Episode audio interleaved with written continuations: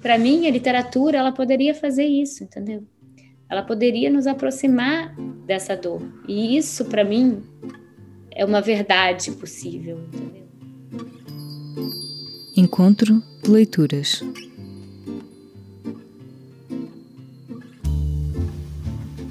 O romance Vista Chinesa parte de uma história verdadeira. A violação porque passou uma das melhores amigas da escritora Tatiana Salem Levi na Floresta da Tijuca, no Rio de Janeiro.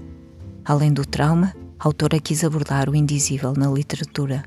Quando as vítimas não conseguem falar do que lhes aconteceu, nem os outros conseguem imaginar aquilo por que o outro passou.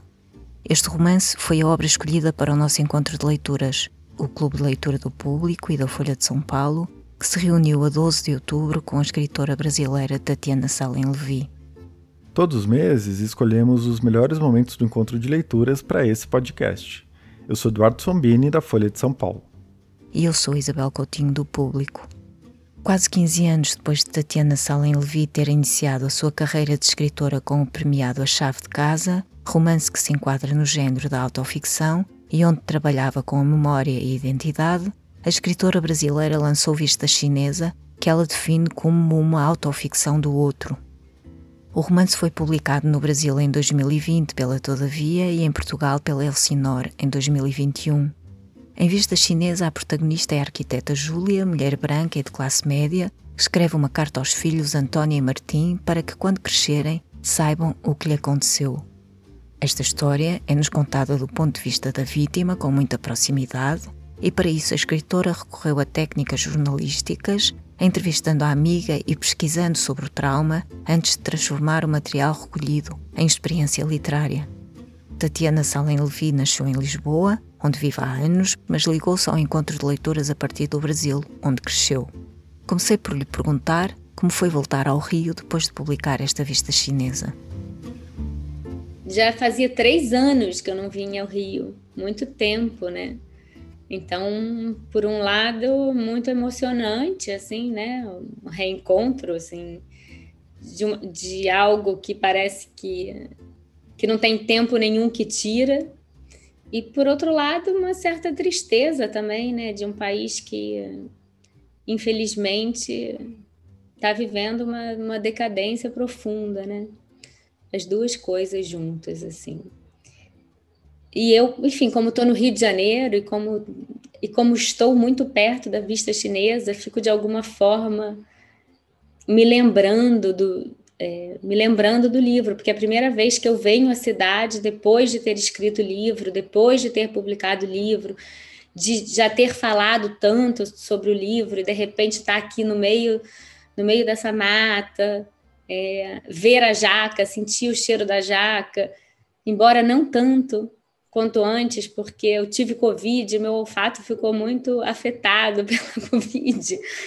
É, mas tem a coisa, né, essa coisa desse ambiente é, do Rio, mas que já não é aquele Rio de Janeiro de 2014, de quando se passa boa parte da história, né, o, o acontecimento central da história. Então, tem algo de, de real e de irreal que se mistura, né? Que eu acho que é algo também que acontece quando você é da cidade, mas de alguma forma você já não é mais, né? Porque, assim, é, eu, eu sou do Rio, serei sempre do Rio, mas quando você não mora mais, eu já não moro aqui há nove anos, é, de alguma forma eu não sou mais, eu já não me reconheço em muitas coisas. Às vezes as pessoas dizem, ah, você já não, você não sabe mais, sei lá, coisas muito pequenininhas. Outro dia alguém falou: Ah, vou pedir uma crepioca. Eu falei: Crepioca? Mas o que é uma crepioca? Aí falaram: Ah, você já não é daqui mesmo, né? É, então, assim, pequenas coisinhas que provam que de alguma forma é, tem um lado meu que já não é daqui. Então, que faz com que é, eu esteja nesse limbo, assim, sabe? Uma coisa que é, de alguma forma, me senti um pouco estrangeira na minha terra, né? na minha cidade, no meu lugar, e que, e que faz com que seja tudo, com que a realidade ganhe um certo contorno de irrealidade, assim, que eu não sei exatamente explicar, mas que é um pouco esse estar fora, eu acho, sabe? Que é um, é um certo olhar de fora, mas para algo que é profundamente profundamente meu, profundamente de dentro de mim, assim, né? Isso, pronto, só para comentar uma impressão das últimas duas semanas, porque tô, eu tô no Rio há duas semanas. E depois desses três anos, mais de três anos até, três anos e pouco sem, sem vir aqui, nunca tinha ficado tanto tempo sem vir ao Rio de Janeiro. É, nunca tinha escrito um livro tão profundamente carioca quanto a Vista Chinesa. E um livro que eu escrevi sem colocar os pés no Rio de Janeiro também. Foi a primeira vez que eu escrevi um livro todo fora, estando fora, e é o meu livro mais sobre a cidade do Rio. Isso só para começar, só para dizer boa noite. A Tatiana, e para, para quem está aqui em Portugal, uh, eu não sei se a Tatiana, uh, nestas duas semanas, subiu mesmo ao Mirador, ou se, se chegou a ir lá. Um, para explicar um bocadinho o que é que é, na realidade, esse, esse lugar, a vista chinesa, para quem mora em Portugal. Na verdade, tem mais de uma chegada possível para a vista chinesa, né? Porque você, da zona sul do Rio de Janeiro, que é onde tem Lagoa, Jardim Botânico, Ipanema, Copacabana, etc. Você sobe pelo Jardim Botânico, pelo Horto, é, você vai subindo a Floresta da Tijuca e a vista chinesa é no meio desse caminho. Você, se você continua subindo, você vai dar no Corcovado. Você também pode ir pelo outro lado, ali você pode ir pelo, por Laranjeiras, Cosme Velho, você também vai parar na vista chinesa e também deve poder ir ali pela por São Conrado. Mas a vista chinesa fica no, na Floresta da Tijuca, nessa subida, é, nessa subida para o Corcovado, bem no meio da mata mesmo, assim, mas é um, mas é um mirador, um mirante, já estou falando português de Portugal, um mirante é, que tem uma vista muito bonita da cidade, né? E que tem esse, esse pagode, essa coisa meio chinesa, né? Por isso ah, por isso vista chinesa. Na verdade, é um local que se tentou fazer uma plantação, acho que uma plantação de chá, que tinha, tinha uma relação com Macau mesmo, tinha uma relação com a China, quando se tentou fazer uma plantação que não deu certo, mas aí o nome continuou.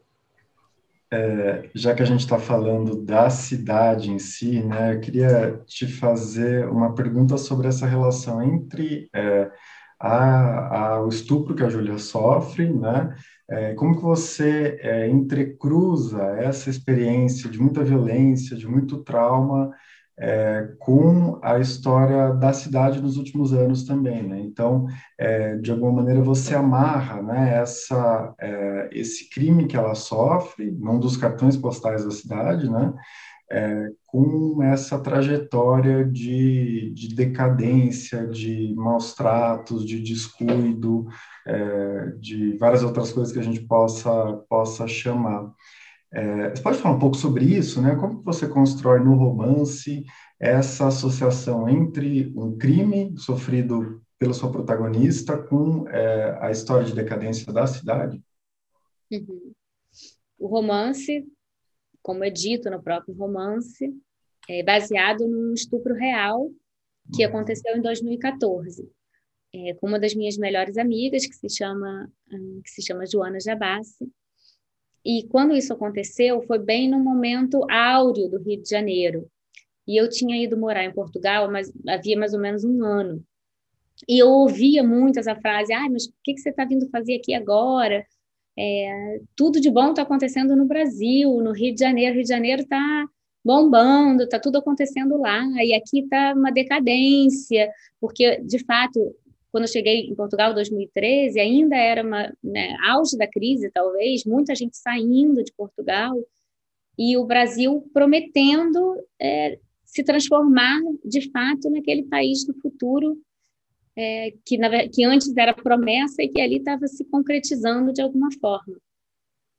E aí, de repente, aquele estupro, para mim, foi. É, era, era, era um grito, de certa forma, era aquela contradição gritante de que o Brasil também era aquilo, né? De que o Brasil não, é, não ia, não estava resolvido, de que ele não estava se resolvendo, de que havia questões é, muito profundas e essenciais que não estavam sendo resolvidas e que aquela maquiagem que estava sendo feita é, não ia ser suficiente. A maquiagem para a Copa e para Olimpíadas não iam salvar o Brasil é, de tantos problemas como esse, como essa violência é, tão profunda que existe no país. É, então essa contradição ela me chamou muita atenção, ah, muita atenção na altura, né? Por um lado, uma cidade em euforia e, por outro lado, uma violência tão horrível acontecendo no cartão postal dessa cidade eufórica. Quando eu fui escrever o livro, já quatro anos depois, quatro, cinco anos depois, a cidade já não era a mesma. Né? Então, quando eu comecei a escrever, eu até comecei a escrever uma história que se passava só em 2014, que eu ia escrever o livro só em 2014. Mas aí eu comecei a pensar que eu não podia abrir mão de tudo que tinha acontecido entre 2014, 2018 e 2019. Primeiro com a personagem, que foi a percepção de que é, o estupro continuava, né? Ele não tinha deixado de acontecer, ele continuava em 2014, 2015, 16, 17, 18, 19, ele continuava acontecendo. E, e o que tinha, e aí eu fiquei pensando o que tinha acontecido com aquela cidade naqueles anos todos. E, e que era um material que eu não podia desperdiçar no romance, né? Que aquilo seria muito interessante ver o que tinha acontecido com aquela cidade nesses anos, a decadência, toda aquela euforia no que ela tinha dado naqueles anos, né? É, então, o Rio de Janeiro ele foi entrando no romance, ele foi se infiltrando, né? Ele não, originalmente ele não estava assim é, tão presente no livro como ele ficou ele foi de fato, eu acho que a coisa da mata, ela foi entrando no romance, foi entrando, e de repente quando eu vi, a cidade estava tomando conta do livro na mesma, quase na mesma proporção uh, da personagem. E o, o próprio fato também dela ser uma arquiteta, né, dela trabalhar com a cidade, eu acho que fez com que isso fosse é, entrando mais para o livro, porque eu também fui pesquisando mais sobre as Olimpíadas, sobre a transformação sobre a transformação da cidade, sobre o próprio trabalho que a Júlia fez para o campo de golfe, é, essa coisa da domesticação da natureza para fazer o campo de golfe, e ao mesmo tempo essa, a, a, essa natureza que vai invadindo, é, que vai invadindo a cidade. Então, foi algo que foi acontecendo mesmo, essa, é, essa junção da, da da cidade com a personagem. E que para mim foi ficando foi ficando fundamental né? É, chegou uma hora que não tinha mais como é, dissociar uma coisa da outra né? A personagem da da cidade assim. E aí por isso para mim era tão importante narrar hoje o que tinha acontecido é, alguns anos antes para poder ter essa perspectiva né, de para onde tinha ido o corpo da cidade e para onde tinha ido o corpo da Júlia. Bom, é, a gente passa a palavra agora para Maria Eugênia. Obrigada.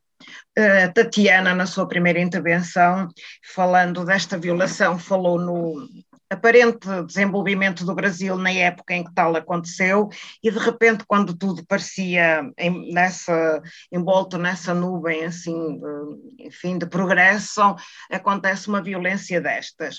Uh, no seu livro também uma coisa que me impressionou foi toda em forma de carta sem diálogo uma forma de narrativa diferente mas interroguei-me ao longo da narrativa se alguma vez eu teria sido capaz numa situação dessas de pensar em escrever escrever uma carta aos meus filhos, fosse qual fossem a idade deles. Poderia alertá-lo para os perigos, poderia acompanhar de certa maneira, mas um, dar-lhes conhecimento tão, de uma forma tão crua, utilizando aqueles termos para, para uma pessoa como eu, nascida em 45, hum, chocaria ter aquele tipo de linguagem dirigido aos filhos. Era só isto, desculpa, alguma da problemática me acompanhou na leitura do seu livro. Obrigada. Obrigada, Maria Eugênia. É, sabe que ontem aqui aqui no Brasil, um amigo estava me perguntando como é que era a reação dos leitores uh, em Portugal, se eles ficavam mais é, mais chocados por é, por conta da violência, é, se a violência aqui é maior do que, sei lá, se tinha algo também de exótico, talvez, nessa violência. É, pois é, eu disse justamente isso, que pelo que eu estava recebendo dos leitores, é, eu ficava muito impressionada como a reação era igual. É, a reação era, que eu recebo, sobretudo, reação feminina, né? É, no Brasil, recebo de mulheres e de homens, mas em Portugal estou recebendo muito mais de mulheres do que, do que de homens. E, e que a reação, o tipo de, de, de texto que me escrevem é igual. Mesmo texto que me escrevem no Brasil, que fala mesmo de, é, sei lá, de uma condição feminina, de um medo que é, de uma violência que faz parte é, que faz parte das mulheres, que faz parte da condição feminina, da subjetividade feminina, acho que em qualquer lugar do mundo, né? E, e que não, não precisa estar aqui, não precisa estar é, na Mata Atlântica, entendeu? Que pode estar em Portugal, no Porto, no Alentejo, em qualquer lugar, que, que é um medo que faz parte de todas as mulheres, assim. E, eu mesma tinha essa curiosidade de ver como é que seria essa reação e, e fiquei impressionada com o fato de, de ser tão parecida mesmo, assim, de não, de não haver diferença. Inclusive, quando eu estava escrevendo o, o romance, eu dou sempre para algumas pessoas, alguns amigos mais próximos lerem e comentarem. E teve uma amiga que me falou isso: ah, eu jamais escreveria uma carta dessas para o meu filho. É, e eu falei, cara, mas é, um, é literatura, é um romance, não é uma carta real, né? É uma carta hipotética. E, e, na verdade, a gente pode pensar muitas coisas sobre essa carta. Primeiro, que ela está escrevendo uma carta para crianças que têm 3, 4 anos, que não sabem ler, né? Então, é, ela está escrevendo essa carta para deixar. Pode ser que ela jogue essa carta fora, Pode ser que ela nunca entregue essa carta. Pode ser que ela mude essa carta completamente, que ela reescreva essa carta. É, pode ser que ela esteja escrevendo essa carta só para ela mesma, mas também pode ser que ela entregue essa carta.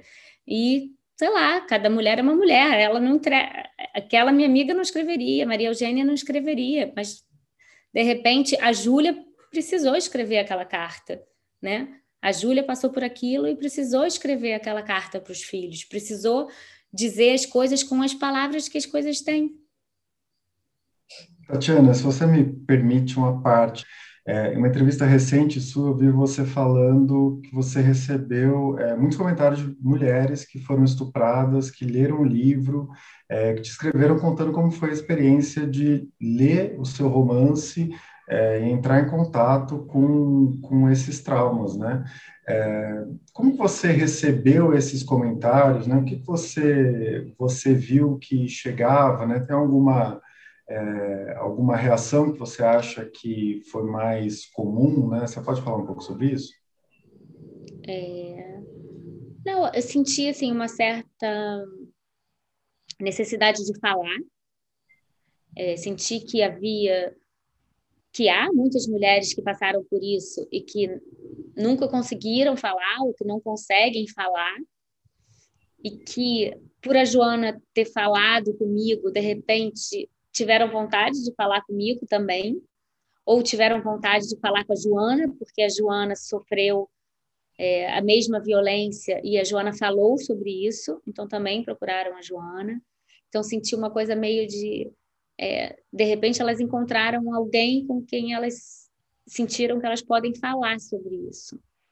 É, então, algumas mulheres me contaram é, os seus estupros que sofreram e, e algumas que não é, que não tinham contado. Inclusive, tem gente, algumas que são mães e que foram muito tocadas por isso, pelo fato é, do livro ser uma carta para os filhos e delas me dizerem isso. É, às vezes são mães de pessoas da minha idade, por exemplo, e dizem que não nunca contaram para os filhos e não sabem se é, vão contar ou não, mas que o livro é, fez com que elas pensassem muito nessa, nessa hipótese, nessa possibilidade é, de contar para os filhos e para as filhas, é, que antes era uma coisa tipo. Era um medo muito grande para contar para os filhos. E, e, que o livro fez com que elas pensassem mais é, pensassem mais nessa hipótese. Eu tento sempre não interferir, porque eu, eu não tenho é, conhecimento para isso, eu não sou psicóloga, não sou ninguém que tenha assim um. É, não tem ferramenta para dizer para ninguém faz isso ou faz aquilo, entendeu? Nem, não vou fazer nunca isso. Então, é, só, só tentei acolher no sentido de ouvir, de, de responder e, e ser empática com a dor dessa, dessas mulheres, mas é, não fazer mais do não fazer mais do que isso. Às vezes também acontece de alguém me procurar dizendo que tem uma história assim desse tipo, me pedindo para escrever história, por exemplo. Aí eu tento explicar que para mim, como escritora, eu escrevo sobre coisas que me tocam particularmente. Isso é muito claro para mim, entendeu? Tem que ser alguma coisa que me toca, que toca o meu corpo de alguma forma, é, que me mova em particular. Então, é, é claro que qualquer estupro vai me tocar como ser humano, mas para eu escrever um romance, essa história me tocou em particular porque era de uma pessoa muito próxima a mim, né? É, então eu vivi aquilo, eu também vivi aquilo, também vivi aquela dor de outra forma, claro, é, mas aquilo fez parte é, do, das minhas questões, da, sei lá, de, de, fez parte da minha vida de alguma forma e aquilo entrou é, no acabou entrando na minha escrita, no questionamento da, da literatura para mim, né, do que de como a literatura pode dar conta disso. É, então isso é uma coisa que eu tento sempre dizer que é, para mim tem que fazer sentido, é, para eu escrever alguma coisa tem que fazer sentido para mim, né? E Tatiana, eh, na verdade, eh, o livro não começou por ser uma carta, não é? Foi ao longo, à medida que, que, que ia escrevendo e que, durante os anos em que trabalhou o material que tinha recolhido uh, e que o transformou literariamente, uh, desde o início a sua ideia não era escrever que, que fosse um, um romance em forma de carta, ou já era? Não, não era. Justamente, o, o romance ele começou em terceira pessoa, que é o meu desejo aqui é, de escrever um romance realista. Então, eu tenho esse desejo eterno aqui, não sei o que, que acontece, que toda vez que eu começo a escrever um livro, eu escrevo em terceira pessoa com um narrador aqui onisciente. E aí, lá pelas tantas, eu falo: não, não está dando certo, não está bom. Aí comecei a, a reescrever em primeira pessoa, é, mas sempre narrando em 2014. Até que me deu esse estalo da, da mudança de tempo, né? de escrever a partir de hoje. E que foi uma mudança fundamental, é, fundamental para o livro, que eu falei um pouco no início. E aí, quando eu comecei a escrever a partir de hoje, então era essa Júlia já mudada, essa Júlia quatro ou cinco anos depois do acontecimento, é, e eu também estava falando com a Joana, que era essa Joana já mudada quatro cinco anos depois, e que era uma Joana que já tinha tido filhos, é, e isso aconteceu depois da violação na vida real. E eu comecei a me fazer perguntas é, depois desses depoimentos todos, que eu fui entendendo como aquilo era tão presente na vida dela, como aquilo acontecia de fato todos os dias com ela. Então eu comecei a me perguntar, bom, se isso acontece todos os dias, aconteceu todos os dias quando ela estava grávida também. Então comecei a me fazer essas perguntas, mas então como terá sido para essas crianças é, ter sido gerada nesse corpo, é, nesse útero, nesse mesmo lugar do corpo, né, nesse mesmo espaço. é, nesse espaço sexual que foi é, que foi violado e que e que ela e que é violado todos os dias, que de alguma forma é violado todos os dias, porque ela me disse que ela passa por isso todos os dias. Então ela sente que ela passa por isso todos os dias. Então aquelas crianças também sentiram isso. Então comecei a me fazer essas perguntas e a me dizer que de alguma forma essas crianças também sabiam dessa história. E, e essa questão do trauma geracional é uma questão que é muito presente na minha obra de forma geral as coisas que vão passando de geração em geração, sobretudo as coisas que não são faladas, as coisas que passam em silêncio, né? Então, tinha algo ali que, que tinha sido passado para essas crianças, então eu comecei a imaginar que a Júlia também teria tido filhos e que tinha uh, sido passado para os filhos dela em silêncio e que essas crianças não tinham as palavras. Não tinham as palavras, mas tinham a história, e tinham a dor da história, porque elas foram geradas ali naquela barriga que estava sentindo aquela dor todos os dias. Estavam sentindo outras coisas também. Estavam sentindo alegria, estavam sentindo amor, mas também estavam sentindo aquela dor. Então, de alguma forma, aquelas crianças tinham aquela história com elas, mas não tinham as palavras. Então, daí me veio, é, me veio a ideia de que aquela mãe, a Júlia, precisava dar as palavras para os filhos. Que isso, na verdade, que essas palavras, que parecem ser palavras grotescas ou terríveis ou mal educadas ou o que quer que seja, na verdade eram palavras de amor, porque eram palavras que estavam nomeando é, aquela dor, aquela história que as crianças carregavam com elas, mas que elas não sabiam nomear e que elas não saberiam, saberão nomear a vida inteira é, se a mãe não contar para elas, entendeu? É, então, daí que surgiu a ideia da carta, que pode parecer chocante para alguns, mas que para ela, naquele, naquele momento em que ela está escrevendo, aquelas palavras, não, elas não são palavras de choque, né? Elas são palavras que estão é, nomeando aquilo que aquelas crianças carregam dentro delas é, sem saber o nome, desconhecendo o nome. Por isso, por isso a carta. Agora vou passar então a palavra ao António Marcelo Andrade. Boa noite, António.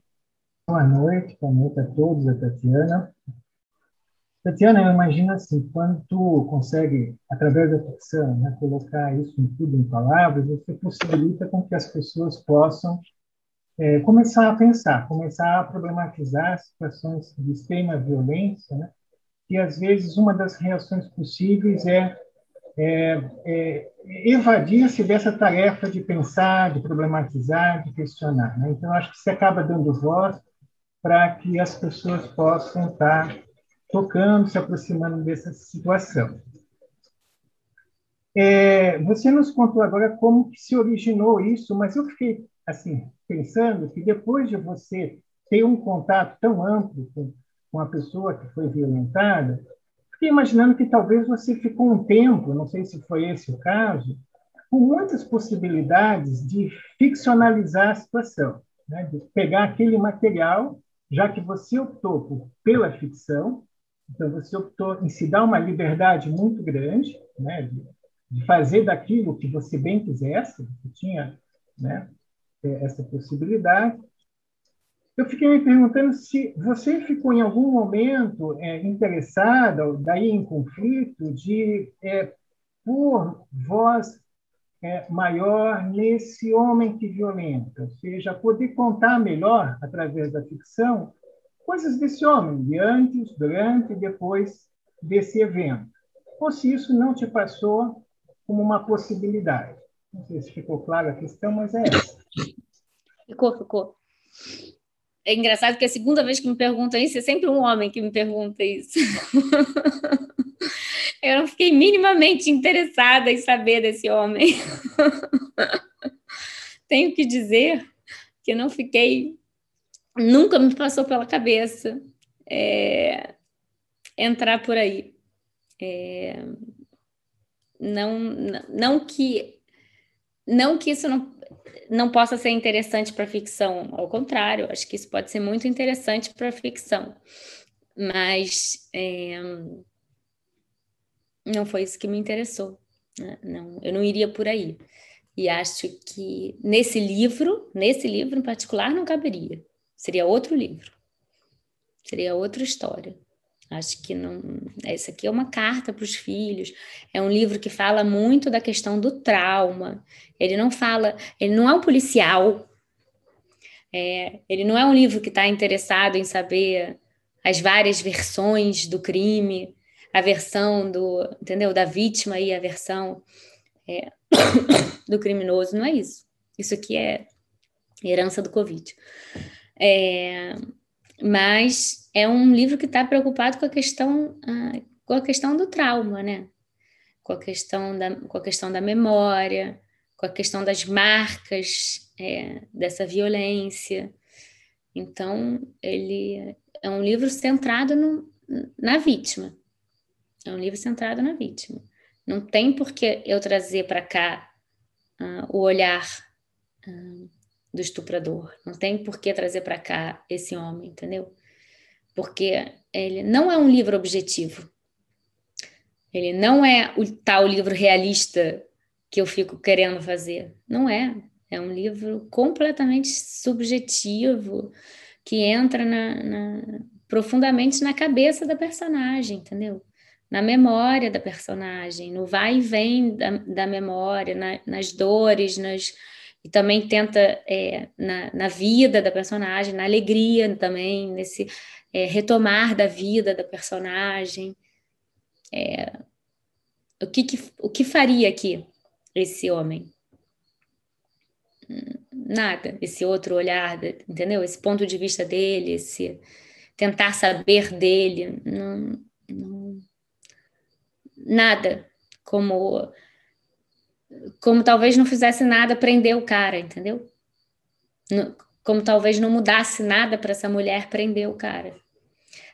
Talvez fizesse para outras, é, fizesse para a justiça, fizesse para outras mulheres que talvez é, ele tenha estuprado, é, né? É, é, claro que sou a favor de que, de que se prenda o cara, mas é, subjetivamente não sei se faria alguma diferença para aquela personagem, entendeu? É, então, é, o livro é sobre a personagem. Já temos a, a Thaís. Bom, uh, obrigada, uh, Tatiana. É uma honra. Eu tive a oportunidade de estudar a chave de casa numa matéria do doutorado uns dois anos atrás, e desde então virei uma fã.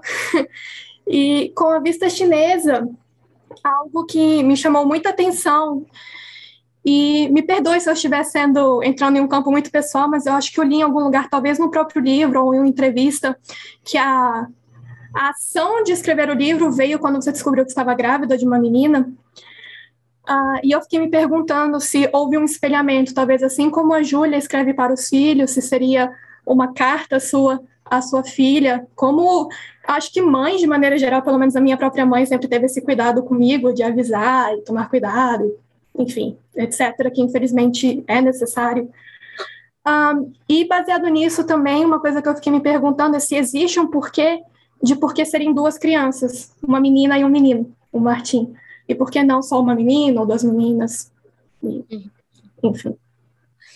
É, então, é porque outra, outra camada dessa coisa da carta é que a minha mãe também foi uh, também foi violentada quando eu era criança. Então também por isso eu quis escrever esse livro, uh, porque ela me contou quando eu tinha 18 anos e eu até então não, não sabia disso, né? E ela me contou uma vez e nunca mais a gente falou sobre isso. Quando ela morreu, eu tinha 20 anos, então foi pouco tempo depois, um ano e meio, dois anos depois. E eu sempre me perguntei: e se ela não, nunca tivesse me contado? É, será que eu sabia disso antes? É, eu sempre tive muito medo de ser estuprada, mas ao mesmo tempo, que mulher no Rio de Janeiro não tem muito medo de ser estuprada? eu sempre tive pânico, eu sempre vivi muito com isso, assim. Eu não sei dizer o quanto disso é, vem do fato de eu ser do Rio de Janeiro, vem do simples fato de eu ser mulher. O quanto vem do fato de que eu vivi isso, porque eu, eu existi, eu tinha quatro anos quando isso aconteceu, né? Então, é claro que isso de alguma forma me marcou, porque muitas coisas aconteceram por conta disso na, na nossa vida. É... Então, assim, eu sempre me disse que de alguma forma eu sabia, mas eu não sabia até o dia dela me dizer. E eu fiquei, até hoje eu me pergunto, e se ela não tivesse me contado? É, eu não saberia até hoje? E se eu não soubesse? Seria melhor? Seria pior? E, e a minha mãe, ela escrevia muitas cartas ela adorava escrever cartas, né? assim, tem coleção de cartas dela espalhadas com amigos e familiares, e eu tenho as cartas é, da minha mãe para as quais eu volto é, para me entender um pouco mais, para entendê-la um pouco mais, para entender a nossa relação. E então a ideia da carta veio muito da minha relação com a minha mãe, assim, sabe, de um, talvez imaginar que ela estivesse escrevendo essa carta para mim também, entendeu? Porque no final das contas ela acabou me dizendo. Ela me disse por acaso. Ela não decidiu me dizer. Eu fiz uma pergunta para ela um dia por acaso e essa pergunta um dia por acaso fez com que ela me dissesse. É, talvez se eu nunca tivesse feito essa pergunta, ela talvez nunca tivesse me, me contado nada. É uma coisa que eu nunca vou saber. E então, a carta veio dessa ideia das, das coisas que vão passando de geração em geração, né? E eu acho que a violação ou a violência uh, contra a mulher, ela é, é, ela é muito antiga, ela é ancestral e ela passa de mulher para mulher em todas as famílias. Não é na minha família, em todas as famílias. Todas nós mulheres nascemos é, com, essa, com essa dor de alguma forma, né? Porque é algo que acontece a gerações e gerações e gerações. É, e que nós herdamos ela de alguma forma. E eu tenho um casal de filhos, eu tenho um menino e tenho uma menina. E quando eu comecei, quando eu tive a ideia de escrever esse livro, é, eu engravidei logo depois, e engravidei de um menino, do meu primeiro filho. E eu logo pensei, não, eu não vou escrever esse livro, porque eu tô grávida e tudo que a gente sente, vive quando a gente está grávida, a gente passa para o bebê. Eu não vou fazer isso com meu filho, eu não vou escrever um livro sobre um estupro estando grávida. Porque, bom, o menino já vai nascer no meio dessa dor, não vou fazer isso. Depois vou ter que pagar análise durante anos para esse menino. Aí, não, pus de lado o livro. E não escrevi. Então, engravidei, pari, dei de mamar, não sei o quê, fui fazendo outras coisas. E aí, é, quando eu engravidei pela segunda vez, e aí foi de uma menina, é, de repente me deu uma vontade louca de fazer o livro. E eu falei, não, preciso fazer esse livro. É, vou escrever, vou agora fazer. E comecei a fazer, grávida da menina.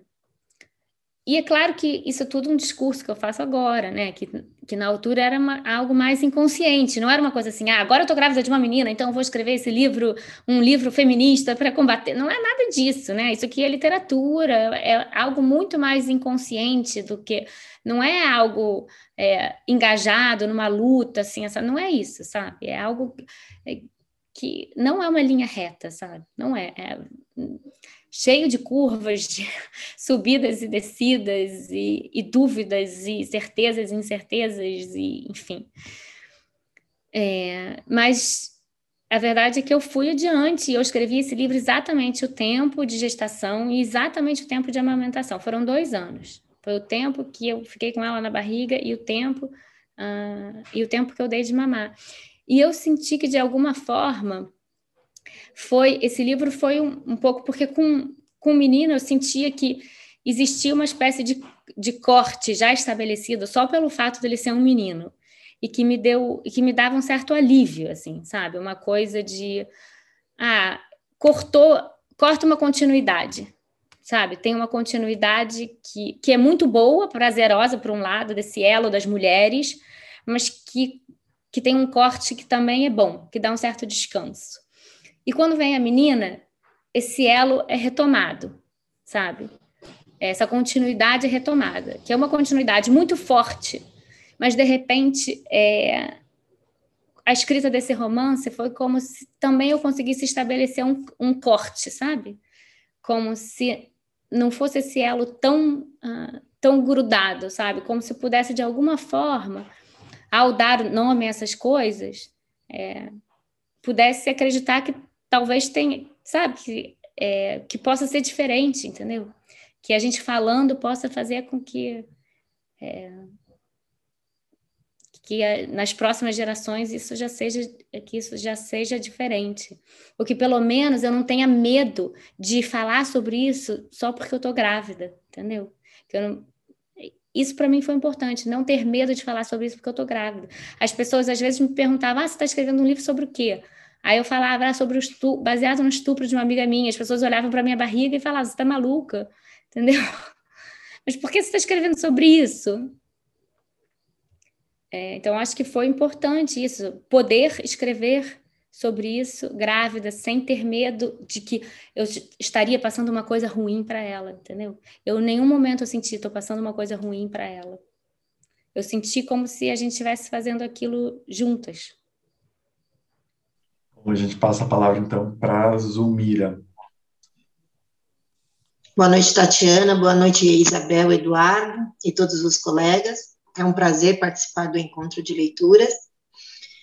É, eu, eu fico me questionando, Tatiana, como que é para uma escritora que vem desenvolvendo a, o seu livro, né, baseado, como você disse, numa ficção ou na Júlia, e ao mesmo tempo a Júlia ser a Joana, ela se identificar durante o livro, né? É, é, como é que é isso, né? Me parece assim que amarra, que, que alinhava esse, né? O fato da gente saber da Joana, né? Embora o livro possa ter muito de ficção ou muito de é, tá dentro da Júlia, né? Tem trazer a, a personagem da Júlia, mas a gente não, não, né? A gente sabe que tem a Joana, né? Então, como uhum. que é isso? É, é, como é que é essa linha tênue entre Júlia, Joana? Como é que é isso na hora da escrita? Ou como que essas coisas também depois elas acabam se interlaçando, né? E a gente tem uma informação, não sei se é precisa aqui no Brasil, de que haverá um, ela vai fazer um filme, né? A, a Joana tem previsão de fazer um filme a respeito dessa história, né? E aí, assim, a Joana também tem dois filhos, né? A Joana tem o, os meninos, né? Então, assim, o, o quanto também a história dela não está revelada, né? Quando a gente, quando se discutiu a carta, pela própria história da Júlia, né? É um pouco disso que eu gostaria de te ouvir.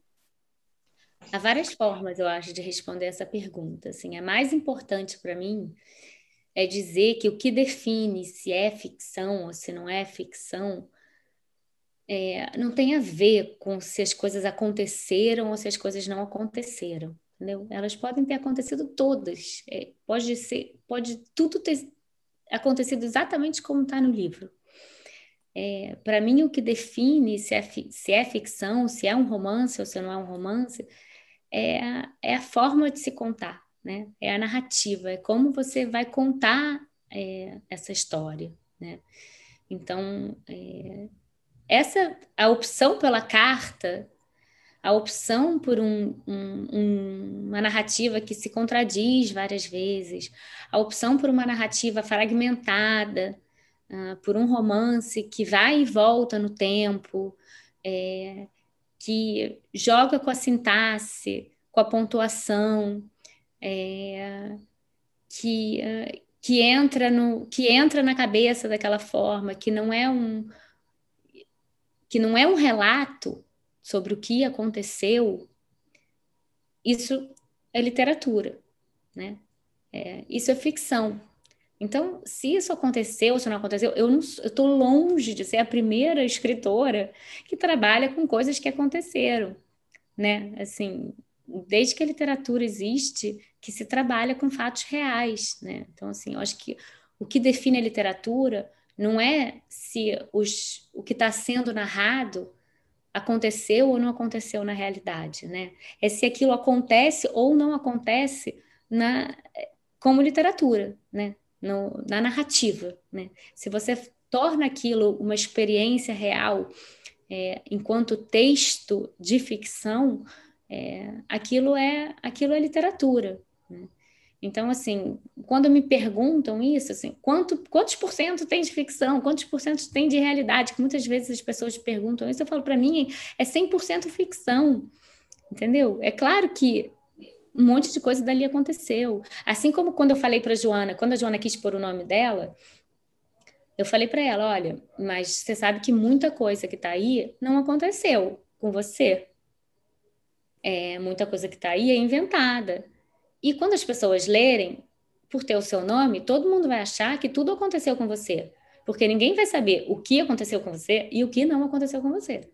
Então vai todo mundo achar que tudo aconteceu com você. É, e ela falou: não, tudo bem, quero colocar, é, quero colocar o meu nome assim mesmo. Entendeu? Mas é porque a questão não é exatamente, sei lá, se a Joana foi para o México, se a Joana não foi para o México, se a Joana tem dois meninos, ou se ela tem um menino e uma menina, é, sei lá, se ela é casada, se ela não é casada, se tem, entendeu? Se tem um irmão, se não tem irmão. Acho que esse tipo de coisa, para mim, é, não importa, sabe? Não importa. Não, é, para mim, isso não. Isso nunca, nunca foi, nunca vai ser a verdade das coisas, entendeu? Para mim, é, a verdade é, desse texto não é dizer, ah, então a Joana é casada e a Joana tem um pai, uma mãe, um irmão e não sei o que, não sei o que. Isso não, isso não tem nada a ver com verdade para mim, entendeu? Para mim, a verdade era conseguir chegar o mais perto possível da dor dessa mulher, entendeu? É, da dor dessa, dessa violência terrível que ela não conseguia exprimir porque é uma dor que provoca uma distância é, entre a vítima e os outros. E para mim a literatura ela poderia fazer isso, entendeu? Ela poderia nos aproximar dessa dor. E isso para mim é uma verdade possível, entendeu? Então discernir entre o que é realidade dos acontecimentos e o que é invenção nesse ponto factual isso para mim é fofoca, entendeu? não estou dizendo que você, Zulmira, esteja fazendo fofoca, mas para mim isso é fofoca, uma fofoca que não me interessa, sabe? Tanto que, assim, muitas vezes eu poderia ter mudado, né? Tudo bem, olha, a Joana tem gêmeos, é, tem dois meninos, aí eu mudei para um casal, mas eu poderia, de fato, como a Alexandra falou, por que um casal, sei lá, é, poderia ter sido só uma filha, de fato, poderia ter sido só uma filha, mas eu achei interessante ser um casal. É, achei que a realidade estava me dando um bom material, por que não usar? Usei, entendeu? É, se a realidade está me dando um bom material, por que eu não vou usar? Eu, então, eu usei, sabe? E outras vezes a realidade não me dava um bom material e eu mudei. É, então, era assim. E a Joana, a Joana quer fazer um filme, sim.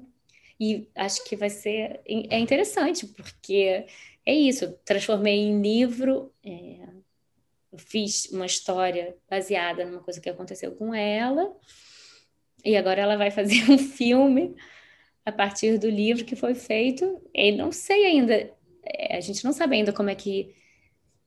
Exato, tá muito no início, né? Então é muito difícil é, dizer. Não sei, por exemplo, se ela vai uh, manter a personagem arquiteto, não, a Joana não é arquiteta, né? Então, assim, eu achei que seria interessante para o livro ser uma arquiteta que estivesse trabalhando com a questão da cidade, do Rio de Janeiro, das mudanças da cidade. É, eu não sei exatamente, coisas, porque no filme, sei lá, ela pode virar uma outra coisa, nem arquiteta, nem diretora de televisão. pode ser uma outra coisa. Mas sim, eu acho que, porque na verdade, eu acho que todo. A Joana, ela fez. É, ela me deu todo o depoimento mas o que ela diz é que assim, todo o processo, todo o trabalho, é, todo o trabalho artístico, todo o trabalho de criação, de transformação em alguma coisa foi meu, né?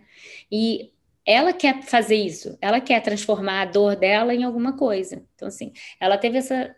Para ela foi importante falar sobre isso, mas ela não transformou isso em alguma coisa dela, entendeu?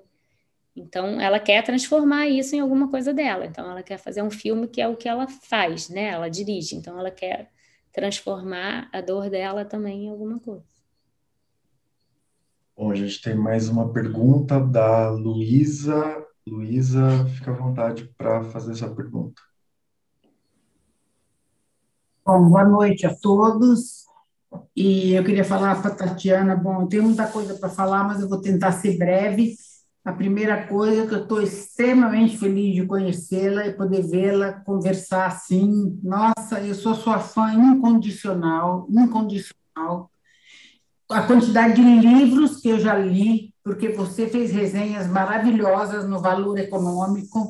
Eu não perco as suas resenhas no Valor, eu sou fã muito de você em várias coisas. Eu acho muito curioso essa discussão toda que está rolando aqui, porque eu participo de vários clubes de leitura e geralmente tem muitas discussões a esse respeito. Mas aconteceu, não aconteceu, e foi assim, foi assado. E é uma coisa que, para mim, particularmente, não me interessa. Me interessa se o livro me transportou como se eu fosse aquela mulher que estivesse vivendo aquilo. E o livro fez isso para mim. Então, eu não tenho essa preocupação factual, não, não só com o seu livro, como com nenhum livro, mas é uma coisa muito minha, né? Mas eu fiquei extremamente comovida ouvindo você falar da sua mãe. Nossa, isso me arrepiou inteira. Imaginar que você tinha quatro anos e a sua mãe passou por uma experiência e, de repente, aquela coisa, né? Você sabia no inconsciente, quando ela falou, veio para o consciente. E aí, isso provavelmente deu um impulso para tratar de tudo isso também. Eu achei tudo muito lindo, muito comovente. Eu estou muito emocionada de estar aqui poder te ouvir, Tatiana. E eu sou uma pessoa incondicional, tá bom? É isso que eu queria te falar. E fico maravilhada com a sua capacidade de descobrir livros interessantes e fazer resenhas maravilhosas. Quem não conhece, eu recomendo, gente. É demais. Obrigada, Luísa. Muito obrigada. Fico feliz. Tatiana, já que estamos a falar uh, em, em, relação à, à linguagem do, que, foi utilizada no livro, porque já disse que, que quis uh, falar do indizível e, e, e, aproximar as pessoas de, de, uma, de uma realidade inimaginável. E no, no, livro há os momentos muito violentos e há os momentos também de prazer. Como é que trabalhou a linguagem neste, nesta sua obra? É... Quanto mais eu ouvia a Joana falando dos detalhes nos depoimentos dela, mais eu concluía de que eu precisava uh, narrar as coisas com os detalhes né? Então eu decidi que eu queria, uh, que eu iria sim, por mais difícil que fosse, eu iria narrar o estupro uh, com os detalhes. Que originalmente não era essa a ideia. Originalmente a minha ideia era narrar pelas bordas, apenas evocar é, o estupro, né? Evocar para a imaginação do leitor. E porque normalmente é o que a gente faz, porque eu acho que a gente corre sempre, o escritor corre sempre o risco é, de cair num certo sensacionalismo ou numa certa banalização, é, se a gente nomeia demais, né? A gente tem um limite ali, que é uma coisa do, do nomear demais. E eu corri, de fato, eu corri esse risco, eu fiz isso, eu nomeei demais. É, eu optei por nomear demais. É, por dar mesmo o nome às coisas, por é, descrever os detalhes, porque quando a Joana ia contando as coisas nos detalhes, é, eu me dei conta de que eu não podia fugir dos detalhes, que era esse o desafio que ela estava me dando. Se aqueles detalhes eram tão presentes cinco anos depois, eu tinha que encará-los. Esse era o meu grande desafio como escritora. Então, eu ia escrevendo, eu ia pensando, não, tem que dar um nome das coisas às coisas. Eu não, não posso dar outro nome para as coisas. Então, eu tenho, tenho que dizer as coisas como elas são. E aí, quando eu fui, e para mim era muito importante que aquela mulher ela redescobrisse o sexo, que ela voltasse a fazer sexo, que ela voltasse a ter prazer na cama é, com o namorado dela, que depois se tornou o marido dela. e que é muito difícil, né? É muito difícil você voltar a ter prazer depois de passar por uma violência da, como a que a Júlia passa. É, mas eu, como escritora, eu achava que aquilo era muito importante para o personagem. E, e aí veio toda a história da, da viagem, das máscaras, e num primeiro momento eu hesitei, eu falei, e agora, como é que eu vou descrever as partes do corpo? Eu vou usar as mesmas palavras que eu uso uh, no estupro ou vou usar palavras diferentes? É... E eu realmente fiquei assim, fazendo exercícios, sabe? Experimentando usar palavras diferentes e usar as mesmas palavras. Aí resolvi usar as mesmas palavras, mandei para um desses amigos, para quem eu mando sempre, e um desses amigos, que era um homem, é, um homem mais velho, de outra geração, que leu o livro, que adorou, não sei o quê, mandou os comentários, alguns comentários é, muito bons, que eu usei bastante, inclusive, mas um deles era aconselhando a não usar as mesmas palavras, porque senão banalizava tudo. E alguns comentários servem para reforçar o que a gente quer. Aí, quando ele comentou isso, eu falei: não, Exatamente o contrário, eu tenho que usar as mesmas palavras. Afinal de contas, são as mesmas partes do corpo, né? É o mesmo corpo. As situações é que são diferentes, né? Numa, numa situação ela quer, na outra situação ela não quer. Numa situação ela está fazendo sexo, ela está transando, ela está fazendo amor. Outra situação ela está sendo violada, ela está sendo estuprada. Então o que muda é a narrativa, o que muda é a história é, que está sendo é, contada, mas não o nome do corpo, das partes do corpo.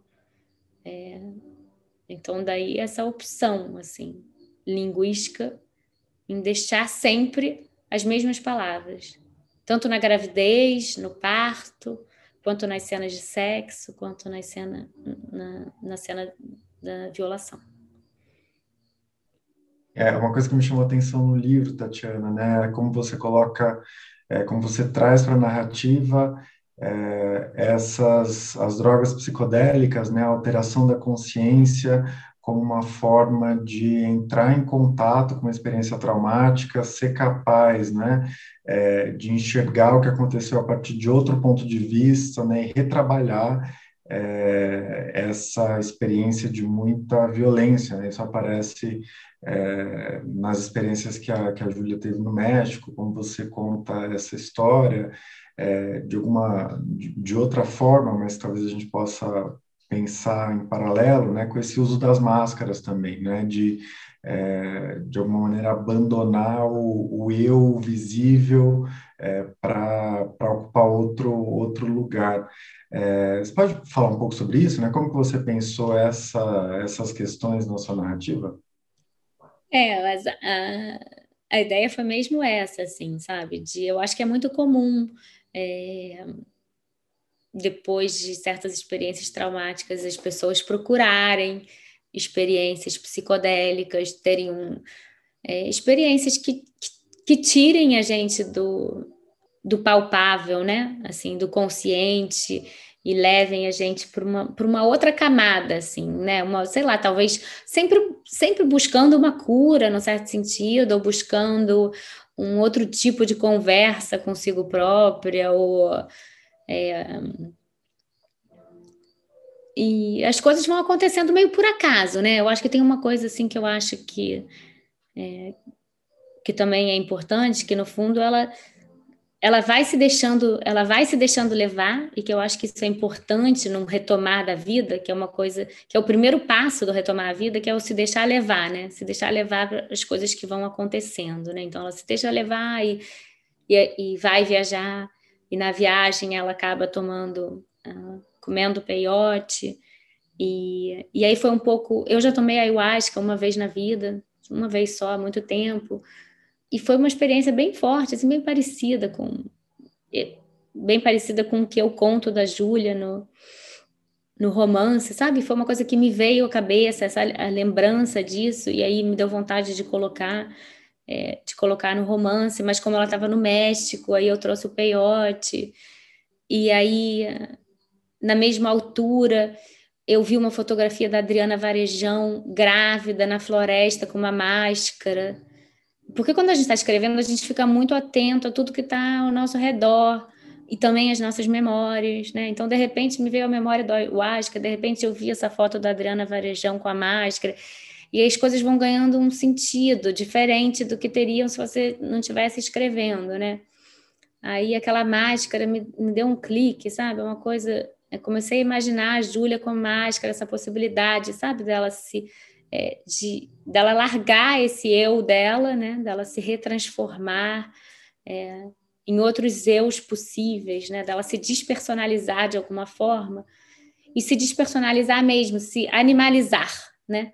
Eu acho que tem uma retomada do sexo nessa animalização mesmo, e que é uma animalização que também tem a ver com a floresta, né?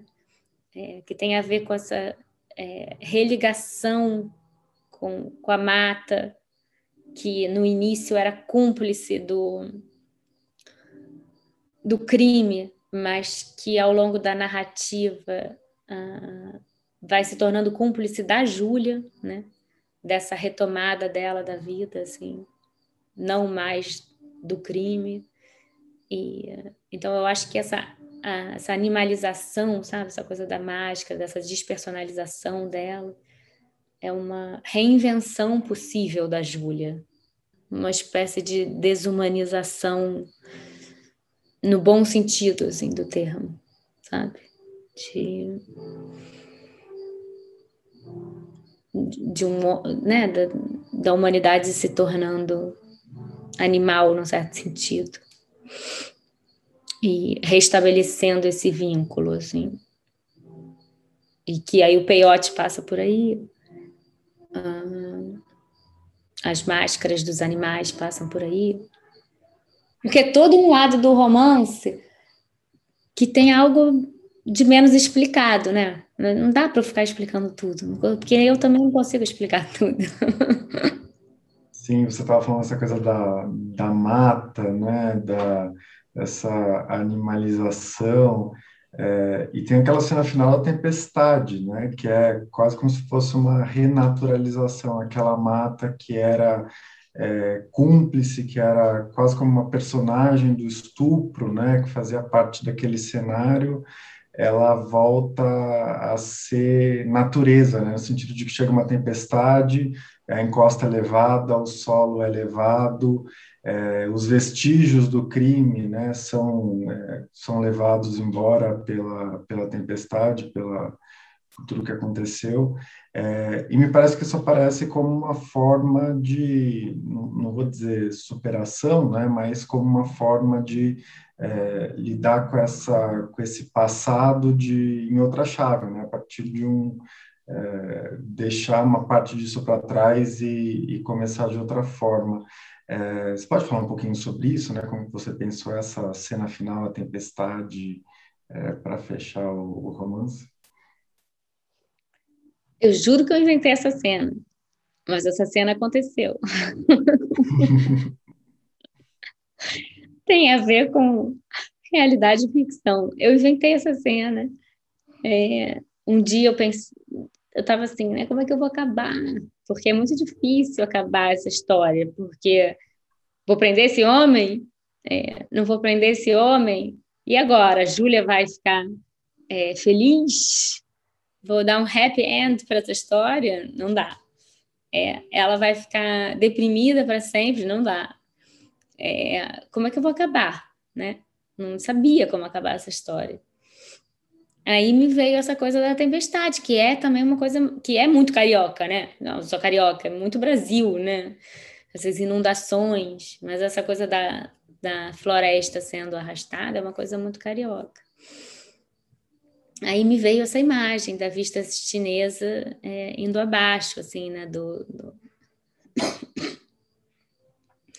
de levando tudo, que é uma coisa simbólica, né? Porque anos depois não tem mais nada daquilo na mata, né? Então, muitas tempestades já aconteceram antes da antes daquela tempestade, né? Que essa tempestade aí acontece quando ela está escrevendo a carta quatro, cinco anos depois, não sei, 2019, cinco anos depois, cinco anos depois do estupro, né? Então tem algo de simbólico também nessa coisa de ah, tá levando o sutiã, tá levando não sei o quê, né? É, Mas aí eu estava escrevendo a cena e de repente fui fazer uma pesquisa para colocar com mais detalhes. Coloquei lá no Google vista chinesa, tempestade, não sei o quê, para colocar mais detalhes. E quando eu vi, sei lá, seis meses antes, tinha acontecido a tal da tempestade. A vista chinesa estava interditada.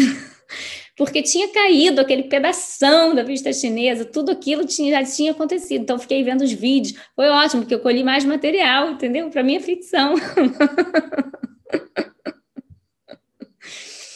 é, mas veio um pouco dessa. E tem um pouco essa ideia, essa ideia da morte, ela sempre teve ligada ao Rio de Janeiro, né? Tem a música do, do Chico, da cidade submersa, né? Então, eu acho que tem um pouco essa ideia de que só acabando o Rio de Janeiro para o Rio de Janeiro para o Rio de Janeiro se salvar, né? Para o Rio de Janeiro renascer, ter que morrer, né? Começar de novo, sabe? Então, eu acho que essa ideia da morte, ela, de alguma forma, ela está ligada, é, ela está ligada à cidade, assim, né? É, eu não sei, de alguma forma, e tem um, algo assim de enigmático na última frase da coisa da morte, porque que fica mais para a cidade do que para ela, assim, né? Porque porque eu não, é, não sei muito dizer para ela, sabe? Eu até fiquei um pouco a frase aconteceu, depois eu fiquei um pouco na dúvida objetivamente, mas eu deixei lá a frase. Foi uma coisa assim não muito pensada, sabe? Mas eu acho que é, é, trazer. Só que a tempestade traz as coisas para cima, né? Acho que tem um pouco isso, de revirar a terra. Não é deixar para trás, ela revira o passado, né? Ela revira o passado, ela revira a terra, ela traz os ossos para a superfície. É, tem uma coisa que é: é preciso falar sobre o passado, é preciso falar sobre a nossa história, é preciso falar sobre a história do Rio de Janeiro, é preciso falar sobre a história do Brasil, é preciso falar sobre a história dessa mulher para poder se reconstruir. Se a gente não fala sobre esse passado, seja da cidade ou seja dessa mulher, é, a gente não vai reconstruir cidade nenhuma, país nenhum, mulher nenhuma. Entendeu? Acho que é, é muito essa a ideia do livro. Essa frase que a Tatiana está, está a referir-se eh, é, é uma frase longa, mas vou ler só a última, a última parte diz assim: E digo a mim mesma que a salvação virá da terra ou não virá, a floresta invadindo e devorando a cidade, a mata comendo o asfalto, a salvação para o rio é, sempre foi, sempre será a sua própria morte. Hum, eu, eu, queria antes lembrar que, uh, a propósito deste livro da Tatiana, o José Eduardo Agualusa numa crónica que escreveu para o jornal O Globo, uh, defendeu que um bom personagem é aquele que se afasta da eventual matriz e cresce e adquire vida, vida própria, aquele que o leitor encarna quando lê. Lendo Vista Chinesa, fui também eu aquela mulher desfeita, cheia de dúvidas e de incertezas, que pouco a pouco retorna à vida, dando vida. E depois o, o Água Lusa terminava a, a crónica dizendo: pode-se pedir mais da literatura. Foi assim o nosso encontro de leituras de outubro com a escritora Tatiana Salem Levi. Romances, memórias, ensaios e obras de jornalismo literário ou de crônicas. O Clube Conjunto do Público do Jornal Brasileiro Folha de São Paulo se reúne todas as segundas terças-feiras de cada mês para uma conversa online com leitores de ambas as publicações. O próximo encontro acontece no dia 9 de novembro com o escritor angolano José Eduardo Agolusa. Em destaque estará o seu livro Vendedor de Passados, publicado em Portugal pela Quetzal em 2004 e no Brasil pela Tusquets. Félix Ventura, a personagem principal deste romance de José Eduardo Agolusa, apresenta-se no seu cartão de visita com a frase: Assegure aos seus filhos um passado melhor. Junte-se à nossa conversa com José Eduardo Agolusa sobre o romance O Vendedor de Passados. Contamos consigo.